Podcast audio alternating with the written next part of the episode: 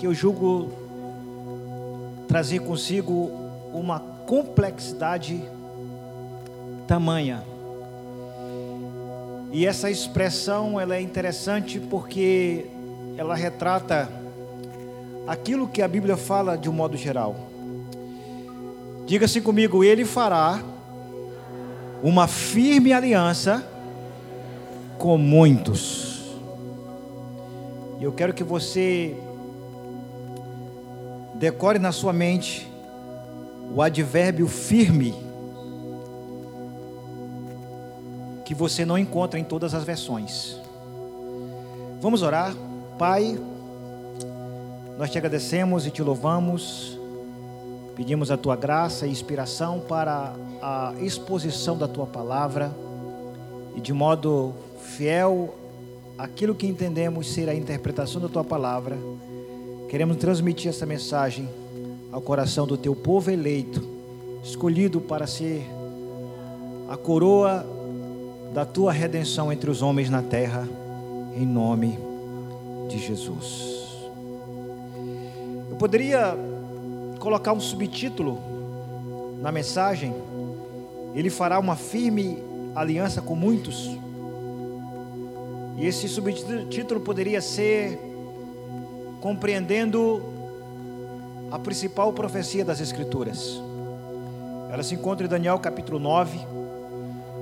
E a versão bíblica que nós estamos utilizando é a nova Almeida atualizada, a versão mais nova de Bíblia que nós temos. É do ano de 2017, apenas três anos. O texto fala assim: 70 semanas estão determinadas para o seu povo e para a sua santa cidade, para acabar com a transgressão, para dar fim aos pecados, para espiar a iniquidade, para trazer a justiça eterna, para selar a visão e a profecia e para ungir o santo dos santos. A primeira coisa que nós precisamos entender essa profecia bíblica que está falando ao seu povo é só para Israel ou é só para a igreja?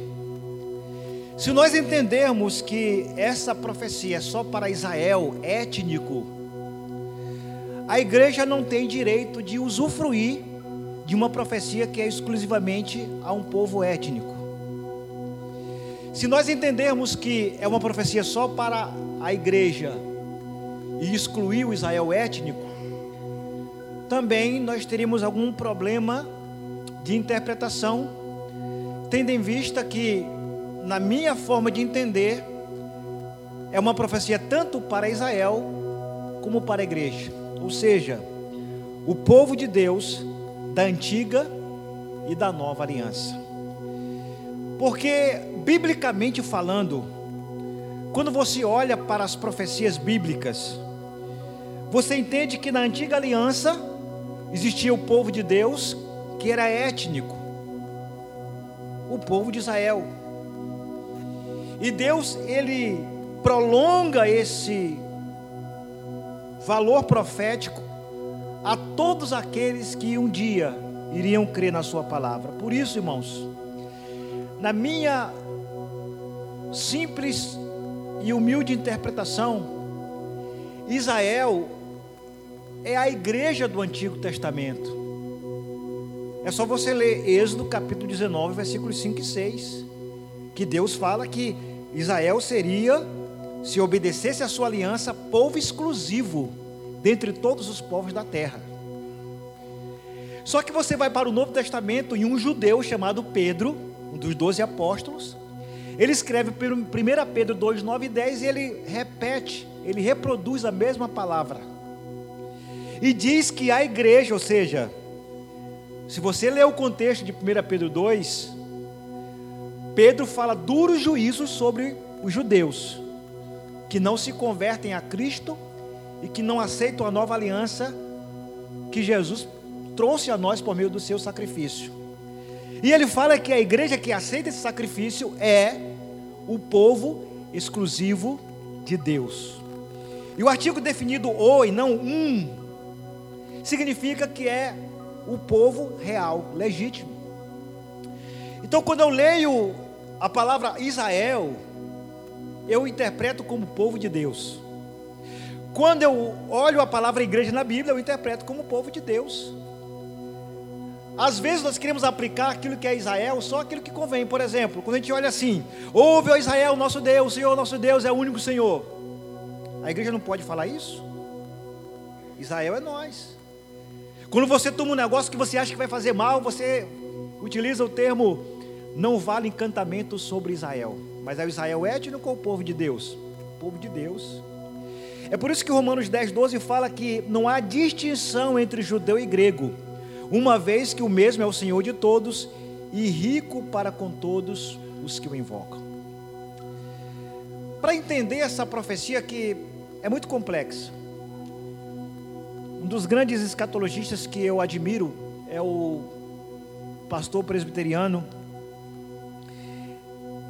Ele diz algo interessante, Leandro Lima não há nenhum indício de um intervalo profético nas escrituras das semanas, das 70 semanas de Israel. Por exemplo, quando você estuda sobre Jacó, uma semana representa não sete dias, mas é uma semana de anos. A Bíblia diz que ele trabalhou uma semana de anos para ter Lia como sua esposa. E depois trabalhou mais uma semana de anos, ou seja, mais sete anos, sete mais sete, 14 anos, para ter a Raquel como sua esposa. Então, 14 anos, não teve nenhum intervalo, nenhuma interrupção. Você acha que Jesus disse perdoar 70 vezes 7, ou seja, 490 vezes à toa?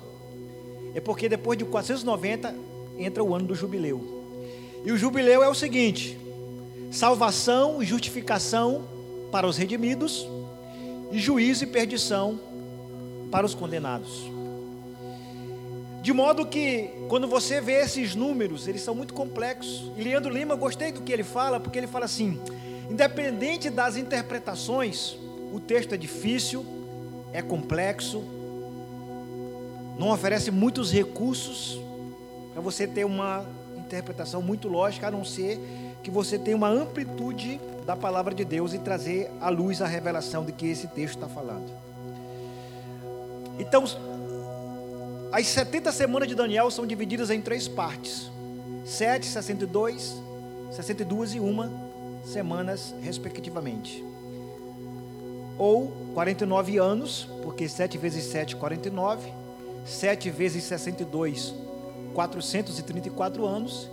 E 1 vezes 7, claro, 7 anos, que dá o total de 490 anos.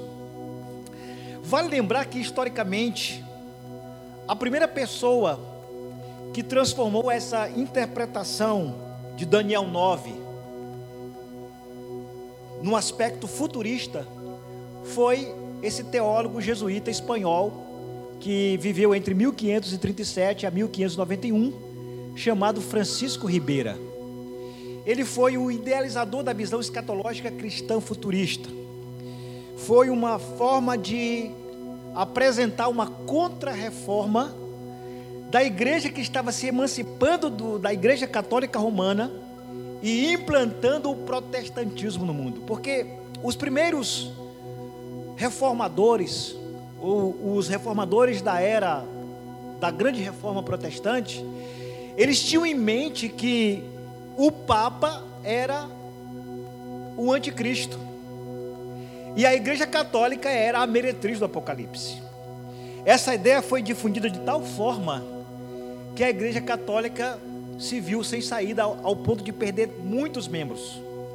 Então Francisco Ribeiro escreve uma obra com mais de 500 páginas, intitulada A Volta ou a Segunda Volta do Nosso Senhor Jesus Cristo pegando esse texto de Daniel 9, Mateus capítulo 24, e principalmente o livro de Apocalipse, e deu um chute assim lá para o futuro, de modo que essa ideia dele era fazer com que a reforma protestante não tivesse prosseguimento e que o mundo não olhasse para o Papa como anticristo e a Igreja Católica como a meretriz do Apocalipse. Dado isso, tem a explicação do dispensacionalista que apresenta dispensações onde nessa explicação há um intervalo, um hiato entre a 69 e a 70 semana,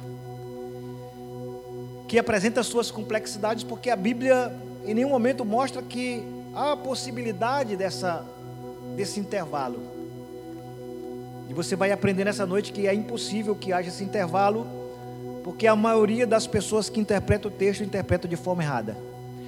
O que você vai ver nessa noite, você não vai encontrar em livros, você não vai encontrar em mensagens, você vai encontrar, não vai encontrar na internet, você não vai encontrar em apostila. Porque eu vou usar um recurso que eu não vi ninguém usar, que é a linguística.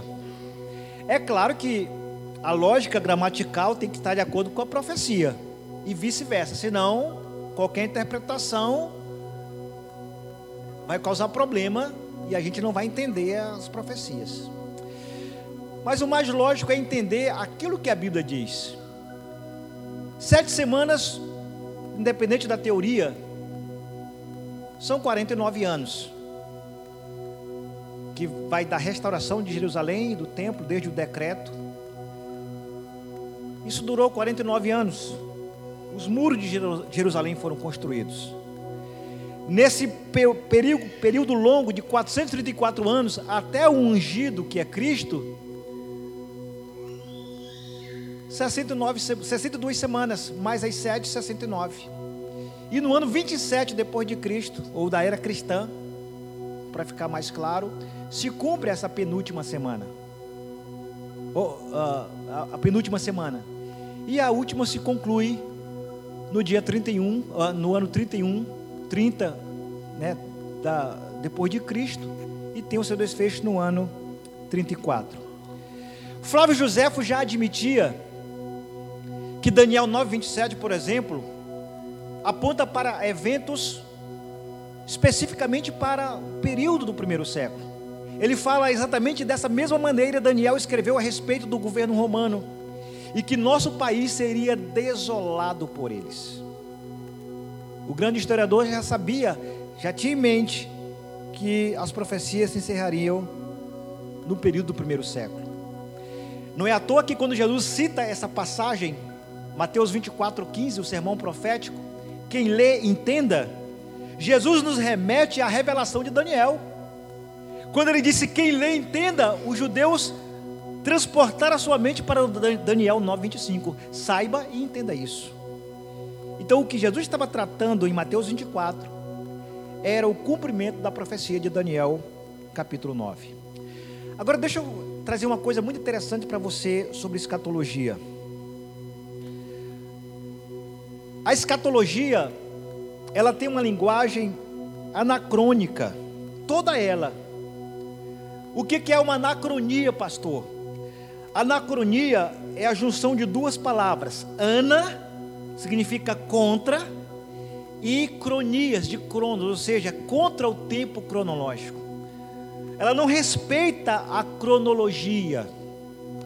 É por isso que quando eu lia o Apocalipse tempos atrás, eu não entendia nada porque na minha mente era uma sucessão de fatos de sete anos sendo contados, revelados. Não, o Apocalipse nunca respeitou essa cronologia. Muito pelo contrário, por exemplo, o capítulo 1 de Apocalipse, para mim, ele é o último capítulo. Ela começa pelo fim. O livro começa pelo fim. As sete igrejas já estão salvas, já estão arrebatadas, já estão nos ares com o Senhor. Aí ele começa a detalhar. É o que diz Isaías. Deus começa pelo fim, depois vem o começo. Então o que é uma linguagem anacrônica? É você estar tá contando uma história e você tem que interromper uma sequência cronológica para falar do passado, que é uma analepse, ou para falar do futuro, que é uma prolepse. Eu vou usar um exemplo bem claro. O sermão profético tem uma anacronia no seu esboço. Qualquer pessoa que lê o texto não precisa entender nada de escatologia, de futuro, você só precisa ser fiel à gramática do texto. Mateus capítulo 24 do versículo 1 ao 14, fala do princípio das dores. Segundo ponto do sermão profético, a grande tribulação, versículos 15 ao 28. Está tendo uma sequência cronológica aí, nada de errado. E terceiro e último ponto, versículos 29 ao 44 de Mateus 24, a volta de Cristo. Perfeito, uma cronologia dos fatos. Só que nas entrelinhas deste sermão existe uma anacronia. Nós podemos chamar também de digressão que é parar de falar um, uma história aqui e eu remeto ao passado, ou então ao futuro e depois volta ao presente. Por exemplo, ele está narrando o princípio das dores, grande tribulação e volta de Cristo. Cronologia perfeita. Eu não tenho dúvida quanto a isso. Só que nas entrelinhas, ele para de falar do princípio das dores ou da grande tribulação e ele remete 40 anos depois, o ano 70 depois de Cristo. Porque ele está falando aí do ano 30. Ele está falando do juízo de Deus sobre Jerusalém, onde o templo seria destruído e a cidade também para cumprir cabalmente a profecia de Daniel 9. Aí acontece uma prolepse, outra prolepse, ele lança lá para o futuro. É por isso que existe uma teoria preterista onde acredita-se que todas as profecias já se cumpriram no primeiro século. É pela falta dessa visão linguística. Jesus ele remete a uma história para apontar a outra. Então ele está falando do princípio das dores, fala da tribulação no ano 70 depois de Cristo, que é o mini apocalipse, e ele remete a mesma experiência do ano 70 para o futuro. Aí ele lá dos últimos dias, ele para de falar dos últimos dias e volta lá para o passado, para Noé. E depois de Noé, ele para de falar de Noé, Analepse, voltou. Aí ele pula para o futuro de novo, a volta de Cristo. Então aqui é um segredo linguístico que está nas Escrituras. E que a escatologia respeita esse aspecto anacrônico. Só para você ter um exemplo. Digamos que nós estamos aqui, a grande tribulação não aconteceu, vai acontecer. E ela precisa acontecer para fechar as 70 semanas de Daniel. Mas por que, que tem que acontecer uma tribulação para fechar as 70 semanas de Daniel? Será que na grande tribulação vai acabar com a transgressão? Não. A grande tribulação vai dar fim aos pecados? Não. A grande tribulação vai espiar a iniquidade do mundo? Não. A grande tribulação vai trazer a justiça eterna? Também não. A grande tribulação vai selar a visão e a profecia? Muito pelo contrário. E o pior, vai ungir o Santo dos Santos? De maneira nenhuma. Porque se você estuda a construção dos templos, nenhum templo foi ungido. Você vai aprender quem foi o templo que foi ungido. A mesma aplicação faço para o milênio literal. As 70 semanas tem que se cumprir para cumprir o um milênio. Mas vamos pensar no milênio. Tem que existir um milênio e esse milênio vai acabar com a transgressão no mundo? Não. O milênio literal vai dar fim aos pecados? Também não. O milênio literal vai espiar a iniquidade, trazer justiça eterna, selar a visão e a profecia, ungir o santo dos santos? Longe disso, também não. Aliás, eu estava num grupo, eu achei engraçado quando falaram de milênio literal e colocaram uma imagem dessa e eu achei, desculpa irmãos, mas foi a imagem mais próxima para se revelar um, um milênio literal. É um Messias lá no cantinho do mundo, vivendo com seus súditos, e o mundo a bancarrota do mesmo jeito. Problemático isso. Porque o Apocalipse 20, ele não é uma visão futurista. Não é uma visão que fala da segunda vinda de Cristo, é uma visão que fala da primeira vinda. Não é uma visão da terra, a terra não vai ter tronos espalhados, é, é, é uma visão do céu. Os céus se abriram, os olhos do, do profeta se abriram, e ele teve uma visão do mundo espiritual, do que acontece no mundo espiritual. E é por isso que ele fala que nesse período, desde a ascensão de Cristo e a conversão dos homens, nós experimentamos a primeira ressurreição. E a primeira ressurreição é aquele que nasceu de Cristo, nasceu de novo, nasceu da fé. Porque senão, irmãos, nós vamos ter que criar, na nossa interpretação, um mundo paralelo, e não tem versículo que mostre o um mundo paralelo a esse que nós vivemos, antes de novos céus e nova terra. A pregação de Pedro em João, em Atos capítulo 2 é fantástica. Ele fala, baseado no Salmo, 100, do Salmo 16 e o Salmo 110. Jesus ressuscitou para nunca mais é, ver a corrupção. Você acha que Cristo vai descer glorificado do céu para viver aqui na terra? Você acha que o homem vai melhorar? Irmãos, o homem vai ser um desastre. Se o homem vive 60, 70 anos ele não mede a consequência da sua vida. Imagina um homem mau, um homem ímpio, um homem perverso vivendo mil anos. Mas não vou entrar em detalhe porque aqui é outra coisa, talvez um futuro próximo eu fale mais sobre o milênio.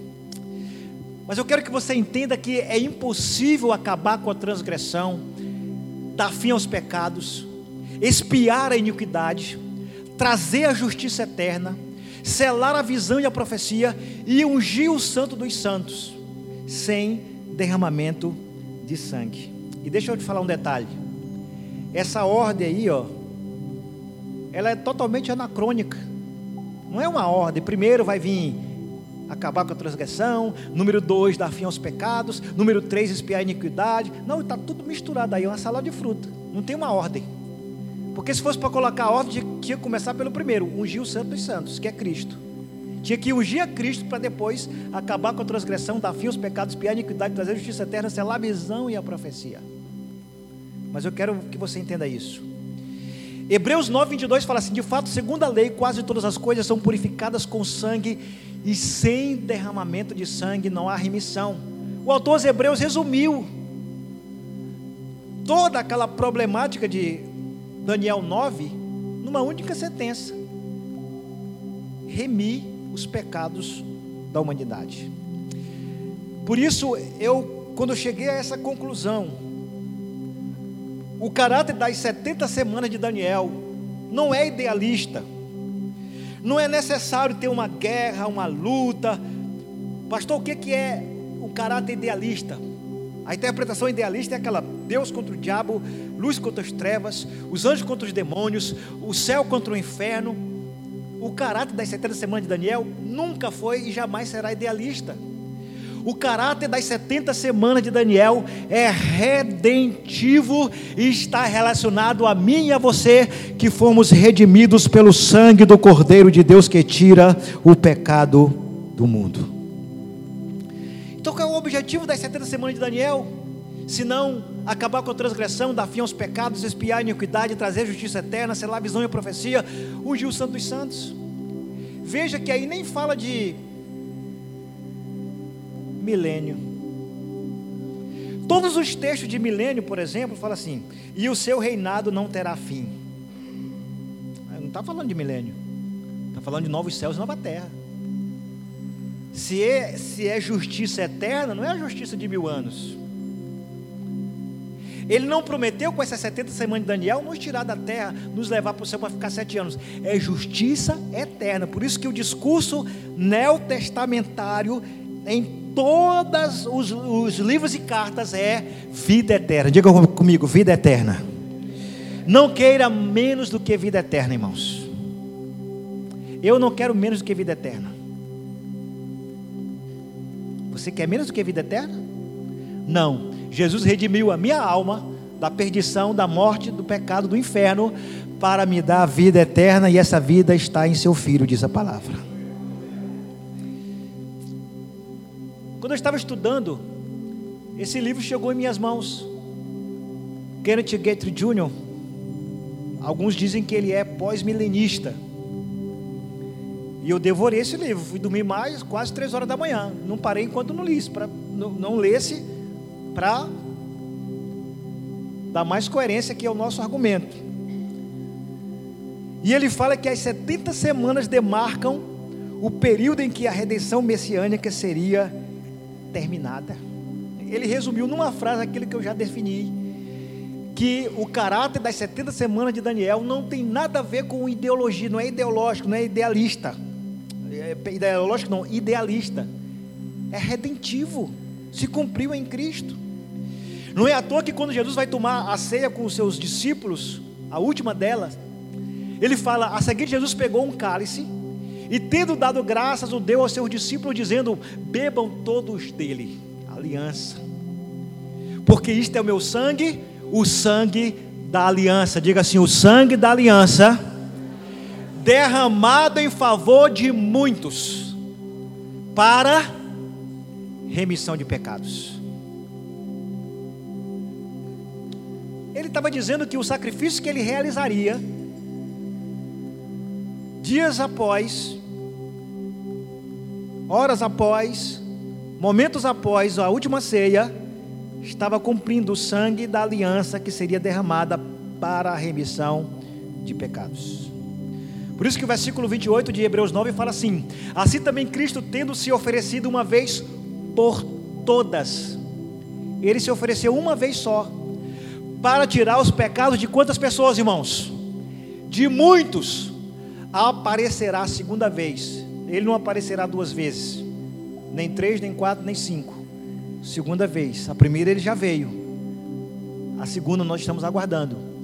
Não para tirar os pecados, mas para salvar aqueles que esperam por Ele. Aí eu te pergunto: quem está esperando por Cristo aqui? Eu estou. Ele vem. Muito claro isso para você entender que está falando de Cristo, olha aí esse, esses textos. Daniel 9,27 fala que ele faria uma firme, uma firme aliança com muitos. Mateus 26, 28 diz que o sangue da aliança seria derramado em favor de muitos. Hebreus 9, 28 diz que ele veio tirar os pecados de muitos. Isaías 53, versículo 11 diz que o justo justificaria a muitos. E Isaías 53, 12 diz que ele levaria sobre si, ou seja, sobre o madeiro, os pecados de muitos. Isso é cálculo matemático. A probabilidade de erro para você adivinhar um cálculo matemático é, é, é toda. Para mim, escatologia é como cálculo matemático. Somou errado, irmãos. Somou errado lá atrás ou lá no meio. No final não vai dar certo. Então, veja que, não há, que há coerência nessas interpretações. Os textos estão falando de um mesmo evento, de uma mesma pessoa. Por exemplo, Atos capítulo 10 diz que Jesus foi ungido com o Espírito Santo. Versículo 38. Versículo 39 diz que ele veio para fazer o bem e curar os oprimidos do diabo.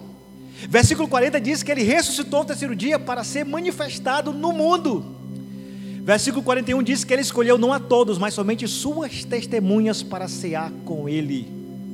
Aí é o problema entre você e a interpretação do texto de Deus. Está escrito lá.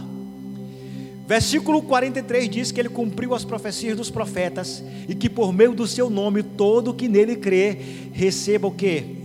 A remissão dos pecados.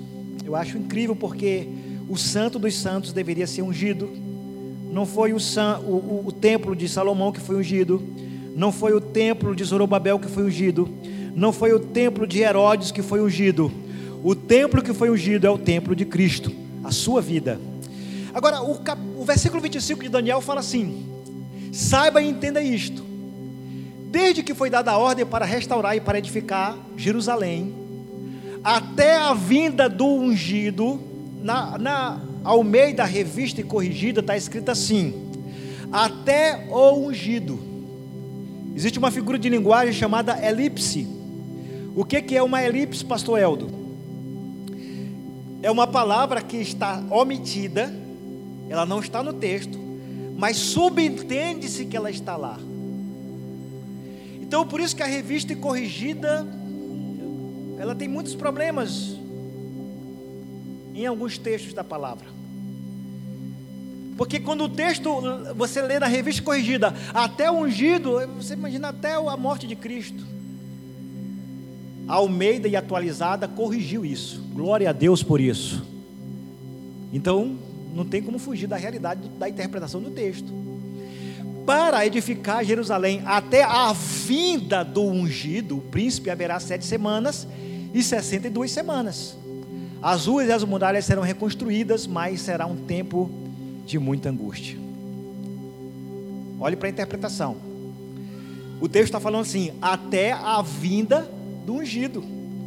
Quando foi que Jesus veio ao mundo? Quando foi que Jesus apareceu ao mundo? Eu li Atos 10 agora há pouco. No ano 27 depois de Cristo. No 15 reinado de Tibério César. É a única data na Bíblia que, a, que as escrituras citam uma data re, referente a Cristo. Não tem data do seu nascimento, não tem data da sua morte, não tem data da sua ressurreição, não tem data do seu crescimento. Mas no dia em que ele foi ungido, a Bíblia fala, no 15 ano do reinado de Tibério César. Lucas capítulo 3. Então foi ali a vinda do ungido, e você vai entender agora.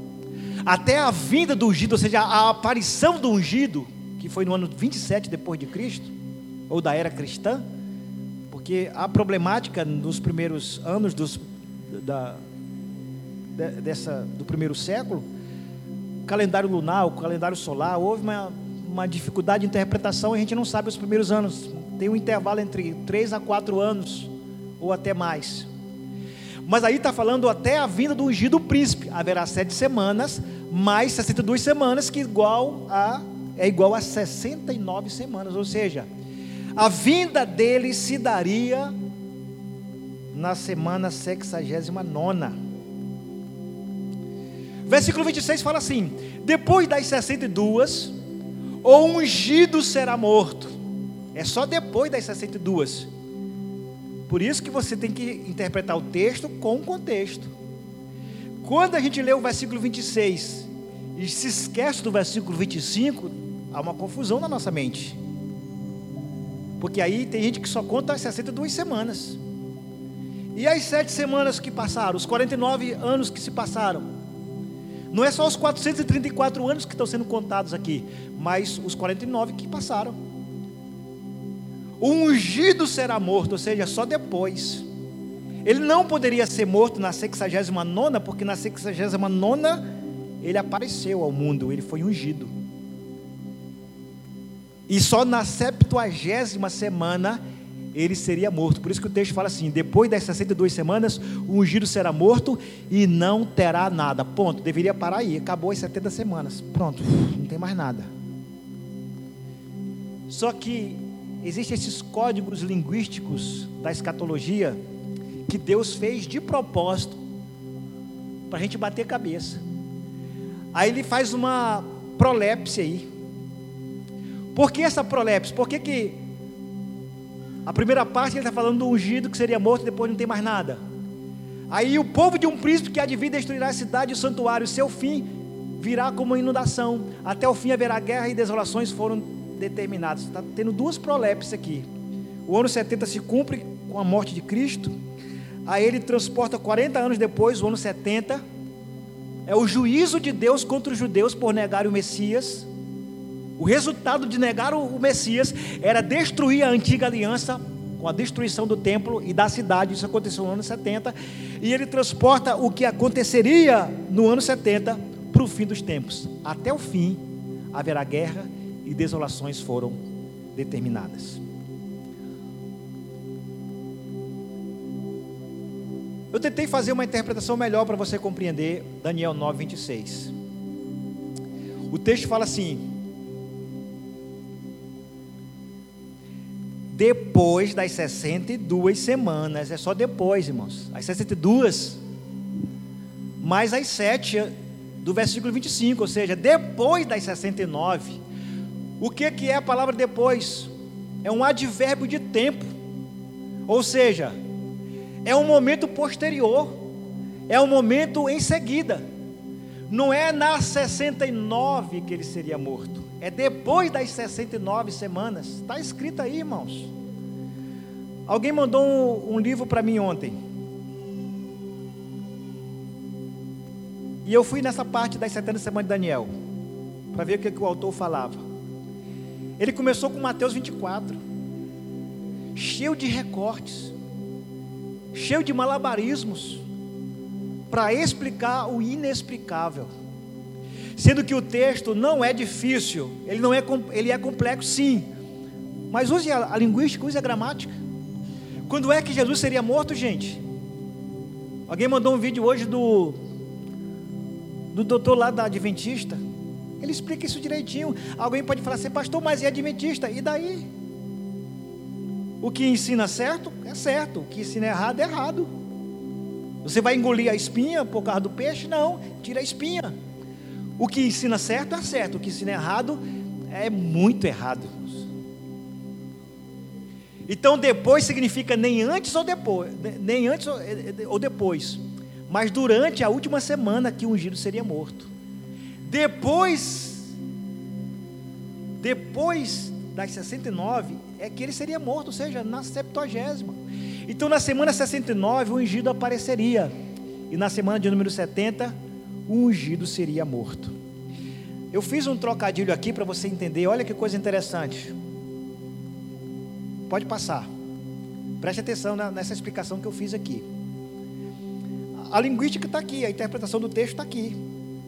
É uma digressão. Uma analepse, uma prolepse. O que é isso? Não sei se dá para ver. A parte azul de cima tem que ser unida com a parte azul versículo 26, está vendo? A parte de baixo, eh, de preto, é, o é a parte, é o versículo 27. O, em azul, versículo 26. O versículo 27 em preto. Em azul está falando do ungido. Olha o trocadilho, irmãos. Olha o que, que é uma figura de linguagem. Por isso que ela, essa, eh, por não entender a linguística, muita gente interpreta errado o texto. Depois das 62 semanas, mais as sete que já se cumpriram, ou seja, depois das 69, depois das 69 vem o que, irmãos? Diga comigo, 70. O ungido será morto e não terá nada, ou seja, se cumpriu. Aí ele para de falar do ungido e ele faz uma prolepse. Ele lança para falar do juízo do segundo príncipe. Sobre a asa das abominações virá aquele que causa desolação. É o mesmo versículo, mas não é o mesmo personagem. Afinal de contas, Jesus não veio para causar desolação, nem destruição, nem abominação. É o príncipe, o assolador que haveria de vir. Aí ele para de falar de novo do príncipe, o assolador, e o versículo 20, 27, ele volta de novo a falar do ungido. É como se versículo 26, parte A, e versículo 27, parte A, fosse o único personagem, de fato é, e o versículo 26, a parte B, com o versículo 27, a parte B, falasse de outro personagem. Vejam, irmãos, que nem existe anticristo aqui. Tem nada a ver com anticristo, tem nada a ver com o futuro, tem nada a ver com o fim dos tempos, tem nada a ver com grande tribulação. Texto nem está se preocupando com isso, porque não é idealista, é redentivo. Ele só fala do assolador porque é o juízo contra aqueles que haveriam de negar o Messias.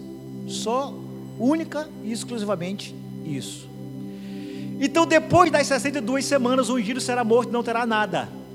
Ele fará firme aliança com muitos por uma semana. Na metade da semana fará cessar o sacrifício e a oferta de cereais. O ungido. Aqui é o príncipe assolador que viria como juízo sobre os judeus no ano 70.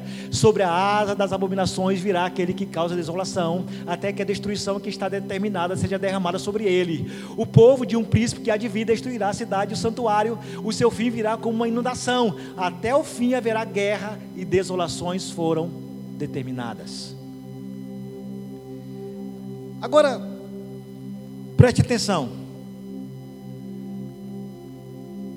Quando o texto fala assim, depois das 69 semanas, ou seja, na 70 semana, o ungido será morto e não terá nada. Ou seja, no ano 30. Ele não apareceu no ano 27? Não é a semana 69? O ministério de Cristo durou quantos anos, irmãos? Três anos e meio. Então, no ano 30, três anos depois, três anos e meio depois, ele, ele morre.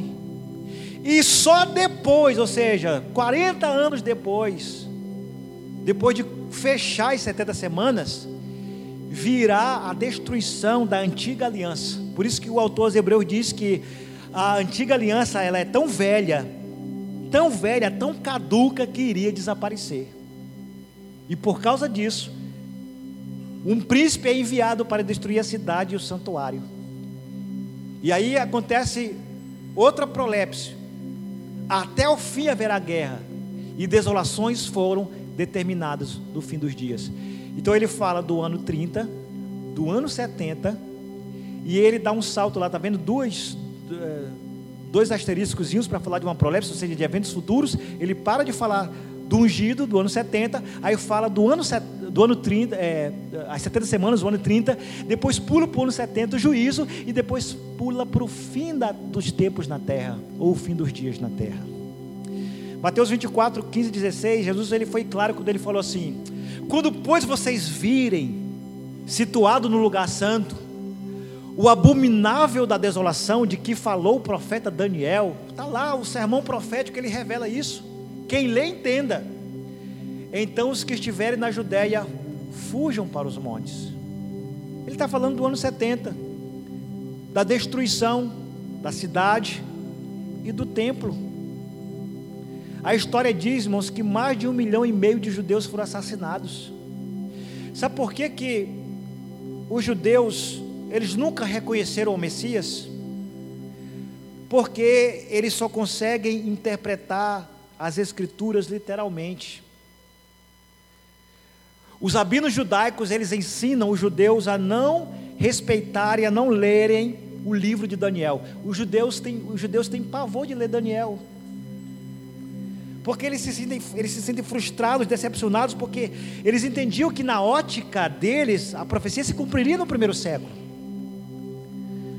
Só que o Messias que eles estavam aguardando os, caracteres, os caracteres, as características do Jesus de Nazaré não batiam, porque eles só entendiam a revelação de uma forma só. Eles não compreendiam que Jesus viria em duas fases. A primeira, ele veio em carne para realizar o aspecto redentivo da profecia. E a segunda vinda, ele virá em glória com seus santos anjos, consumar todas as coisas pela excelência do seu poder. Eu quero, vem cá, pastor, eu quero fazer três perguntas aqui muito simples. Não são perguntas teológicas, calma. Seja sincero nas respostas, amém? Eu sei que vai ter o um seminário de intercessão agora no fim de semana, né? Essa não é a pergunta ainda. A primeira pergunta é: você vai participar da, do treinamento? Sim. Tem pessoas aqui da igreja que se inscreveram e vão com você? Sim. Ele vai com você? Não, ele quem? Ele vai? Eu falei de alguém? Quem é que vai?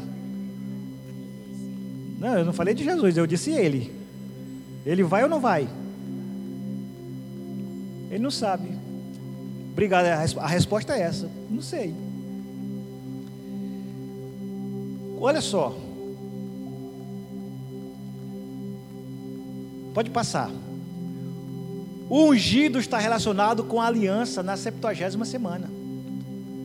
Eu fiz essa pergunta, essa pegadinha, para vocês entenderem. Você nunca usa o pronome pessoal ele sem que antes você tenha citado a pessoa. Porque o pronome ele substitui o substantivo próprio ou seja, o sujeito a quem a oração está remetendo. Então eu não posso começar um enunciado dizendo ele virá e fará uma aliança. Ele quem? O anticristo, mas que anticristo? Que não está nem falando de anticristo. Só pode ser o príncipe do versículo 25 ou o outro príncipe do versículo 26. É, é de um ou de outro que ele está falando. O segundo não é, porque o segundo não vai fazer aliança, muito pelo contrário, ele veio e destruiu tudo no ano 70.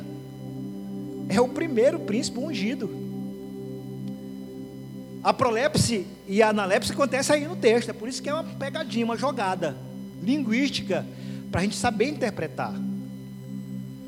Então, quando o texto está falando assim, ele, ele quem? Eu não posso aparecer um personagem, citar um personagem que nem foi citado no texto. O texto não falou de anticristo, de besta, de dragão, de chifre pequeno. Não. Ele.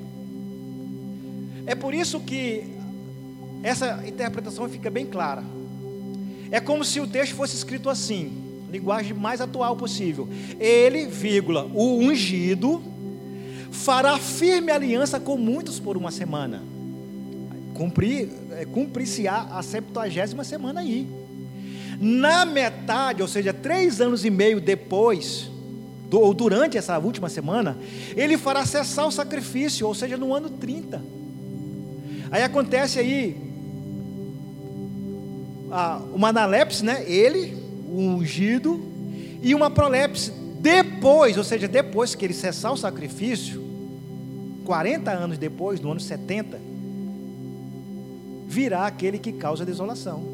Na verdade, é isso que o texto quer nos, nos ensinar. Então, se pense comigo, se a aliança sem sangue não tem valor algum, porque tem que ter derramamento de sangue, imagine alguém que faz uma aliança e depois quebra. Irmãos, aí é que essa aliança não tem valor. É por isso que hoje qualquer noticiazinha, não sei quem fez um acordo com Israel, olha aí o anticristo. Não pode ninguém aparecer fazer aliança com o judeu, com Israel, que pode ter um anticristo. Irmão, isso é acordo diplomático, isso acontece com todos os países. Se, se o Brasil não fizer acordo diplomático com Israel, não tem negociação, não tem exportação, não tem importação. Então não pode aparecer ninguém. Acordo com Israel, mãe, negócio de acordo com Israel, esqueçam isso. Porque o texto nunca falou disso. O texto ele tem um caráter redentivo, a aliança do Messias. E é claro, irmãos, que eu não me dou por vencido, eu sou pesquisador, eu estudo. Eu fui estudar dez tipos de Bíblia para mostrar o Daniel 9, 27. A NAA, que é a versão que eu estou usando, ela resgatou o verdadeiro sentido da palavra. Porque o advérbio firme não tem muitas Bíblias. Ele fará firme aliança compromete o texto, porque quando eu digo que o anticristo vai fazer uma firme aliança, é uma aliança que não vai ser quebrada. Ele fará firme aliança com muitos. A NVI diz assim: ele fará uma aliança. Dá margem para muitas interpretações. A revista atualizada já tinha corrigido aquilo que a NAA permaneceu. Ele fará firme aliança com muitos. A revista corrigida é o que eu falo, o grande problema e ele firmará um concerto com muitos. Ainda que firmará, também compromete a questão de firmeza, de algo inquebrável. A King James atualizada, ela compromete, né? Com sagacidade firmará com muitos um pacto. Colocou um advérbio que, pelo menos, não está no original, considerando as versões mais atuais, que são revistas dos textos originais. Ele botou aí uma sagacidade. Sagacidade de Cristo não tem nenhuma. A não ser que seja aquela sagacidade do sentido aplicativo do texto, figurativo, né? Seja simples como uma pomba e sagaz como uma serpente. Mas não, a ideia dessa é como se fosse um inimigo mesmo. A nova tradução linguagem de hoje diz assim: Esse rei fará com muitos povos um acordo. Também achei interessante porque ele amplia a ação, ou seja, é um rei que faz uma aliança com muitos povos, ou seja, muitas nações, pessoas redimidas do Brasil, da Argentina, do Uruguai, dos Estados Unidos, do Japão, da China, ou seja, lá de onde for. Podemos interpretar assim. A Bíblia Católica tem uma versão interessante. Concluirá com muitos, olha, concluir, fechar, uma sólida aliança, algo que não se quebra. A Almeida Corrigida Fiel diz que ele firmará aliança com muitos. A Bíblia viva, muito sionista, diga-se de passagem. Esse rei fará um tratado de paz com Israel. É uma interpretação para mim muito problemática, tendo em vista que é uma versão que não traduz versículo por versículo, mas ideia por ideia. E a ideia que se tem é que vai ter um tratado de paz com Israel. E até espanhol eu, eu fui lá na, na, na RV. E por outra semana confirmará o pacto com muitos. Então firme é isso aqui, irmãos. Firme, pode passar. É o que está seguro que é fixo, que não cede com facilidade, que é resistente, que é sólido, que é fixo, que é pregado. Foi esse pacto firme que ele fez. Ou seja, ele selou o caráter redentivo das 70 semanas, quando ele bradou na cruz em favor de nossas vidas. Ezequiel já havia revelado isso no capítulo 37, versículos 26 e 27. Farei com eles uma aliança de paz será uma aliança eterna, ou seja, irmãos, firme, inquebrável. Eu os estabelecerei, os multiplicarei e porei o meu santuário no meio deles para sempre. O judeu interpreta isso literal. Que santuário é esse, irmãos? É Jesus. O santuário que estará conosco para sempre é Cristo. Nós seremos coluna no seu santuário para sempre. Não é isso que diz Apocalipse? O meu tabernáculo estará com eles, Cristo. Ele não, ele não, não afirma isso no Evangelho de João? Cumprida a profecia de Ezequiel, que ele tabernaculou entre nós, ele não disse eu sou o caminho, a verdade e a vida, ou seja, eu sou o verdadeiro tabernáculo, o ato externo, o lugar santo, o santo dos santos sou eu, e ele foi ungido para esse fim, ele foi ungido para essa finalidade. Por isso ele fala: Eu serei o seu Deus, e eles serão o meu povo. Malaquias capítulo 3, versículo 1. Ele também fala a mesma coisa. Eis que eu envio o meu mensageiro, que preparará o caminho diante de mim. De repente o Senhor, a quem vocês buscam, virá ao seu templo. E o mensageiro da aliança é Cristo, irmãos. A quem vo, vocês desejam, eis que ele vem, diz o Senhor dos exércitos. Isso se cumpriu em Cristo. Então eu pergunto: o ungido seria morto em qual semana? Se a septuagésima semana ainda não se cumpriu, então eu tenho que admitir que Cristo terá que vir novamente para morrer porque ainda tem uma semana para cumprir, e a Bíblia fala que Jesus teria que morrer na septuagésima, ou seja, depois das 69, porque na 69 ele, ele surgiria, ele seria ungido, depois de ser ungido, ele seria morto por nós. Então a profecia aponta que o ungido seria morto na septuagésima e não na sexagésima nona. Lucas, capítulo 3, versículo 21 e 22. Ao ser todo o povo batizado, Jesus também foi batizado. Isso aconteceu no ano 27 depois de Cristo. Ele foi batizado e aconteceu que enquanto ele orava, o céu se abriu. Olha, irmãos, os céus se abriram.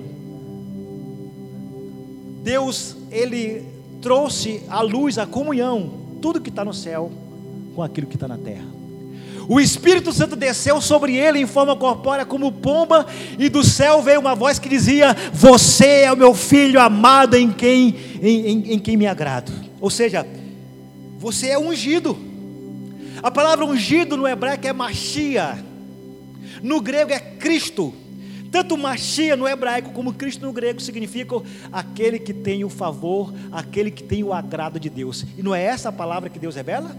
Você é meu filho amado, em você me agrado, ou seja, em você eu me comprazo. Você tem o meu favor, porque você é o Messias enviado, o ungido enviado, o Cristo enviado. O Santo dos Santos deveria, deveria ser ungido para cumprir as 70 semanas.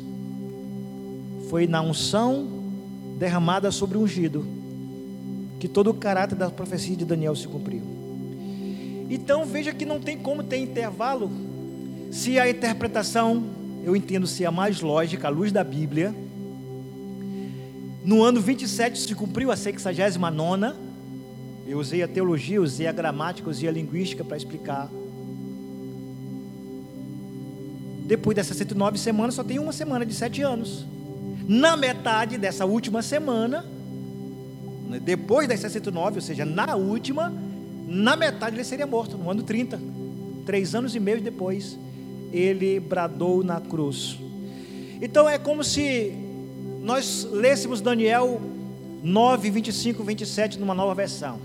Vocês conhecem a NVEG? É a nova versão é o do Gama. é assim. Saiba e entenda isto. Desde que foi dada a ordem para restaurar e para edificar Jerusalém, até a vinda do ungido, o príncipe haverá sete semanas, com mais 62, isto é, 69 semanas.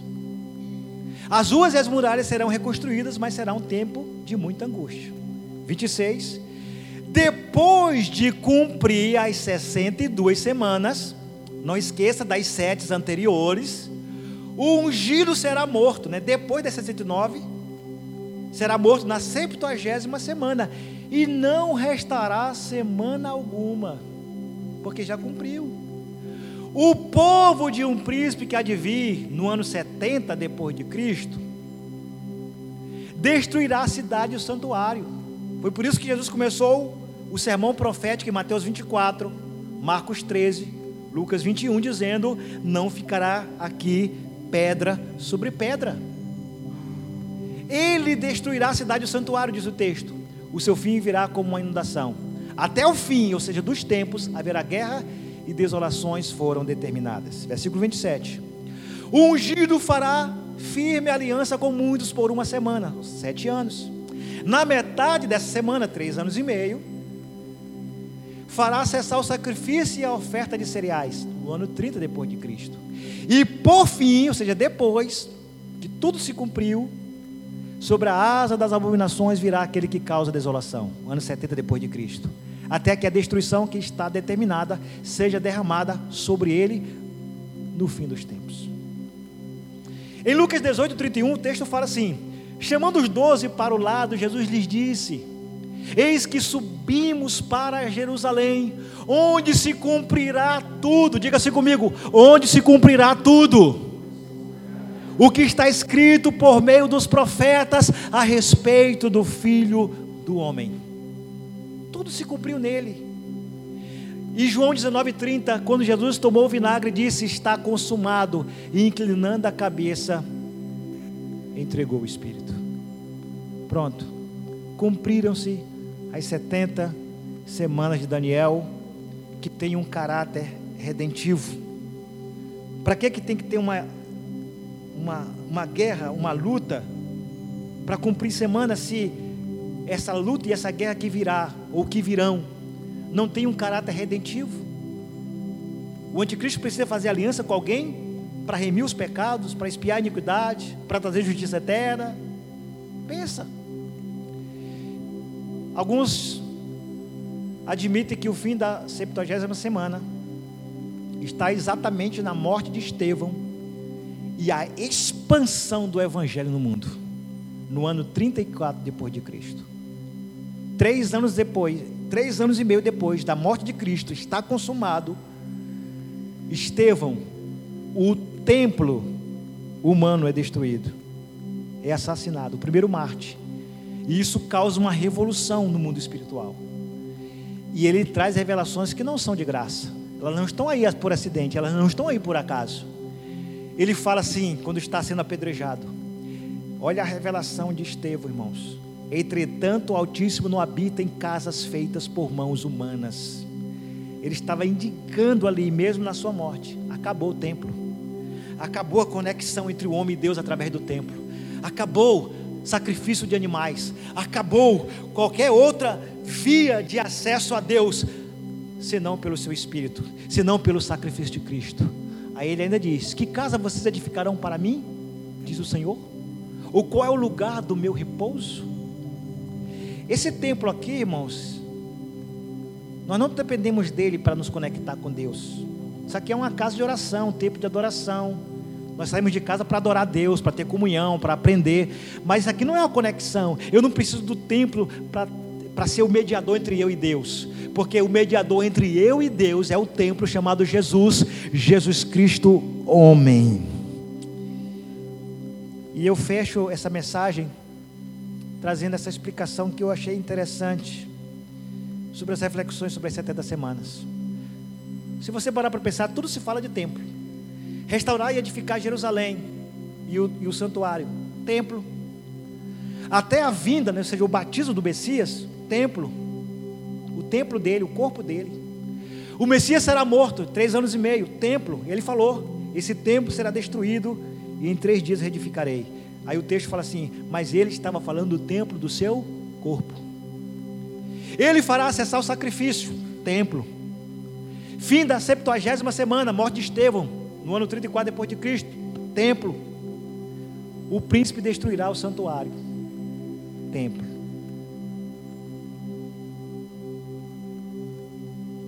É redenção, queridos. Então eu quero te convidar a ficar em pé para nós orarmos.